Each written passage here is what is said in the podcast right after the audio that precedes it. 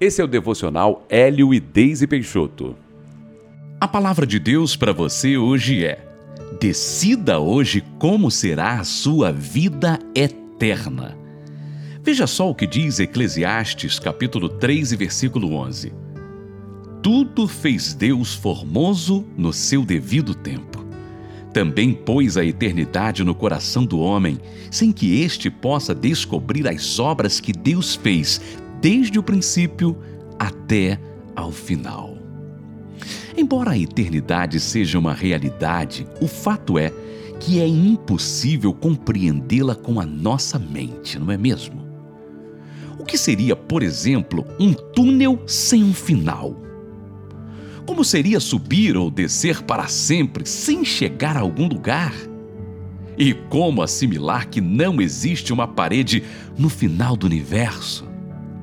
Da mesma forma que não entendemos com a lógica humana como Deus sempre existiu, também não alcançamos o conceito de algo eterno e infinito. A Bíblia, porém, diz que Deus pôs a eternidade no coração do homem.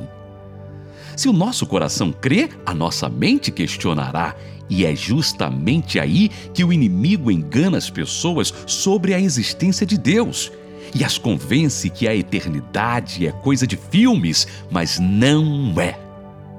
Deus determinou que vivêssemos alguns anos na Terra para cumprirmos um propósito, mas após esse período, existiremos eternamente em outra dimensão. No entanto, é nesta vida terrena que escolhemos onde e com quem passaremos a vida eterna. E existem apenas duas opções: céu ou inferno.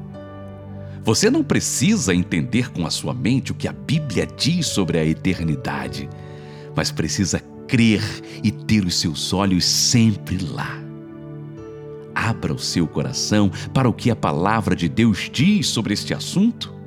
Somente a palavra de Deus é a verdade.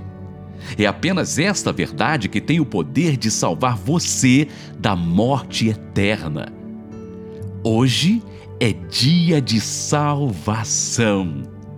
Hoje é dia de reafirmar o compromisso com Jesus. Todos os dias precisamos estar prontos.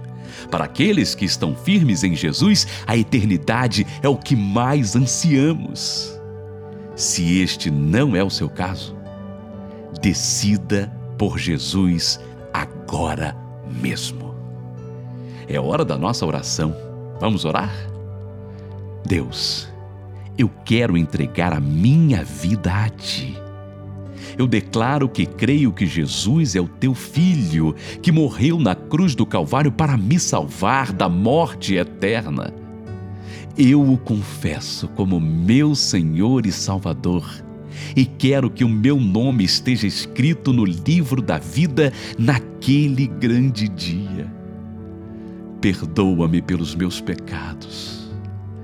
Quero viver uma nova história. Em nome de Jesus. Amém.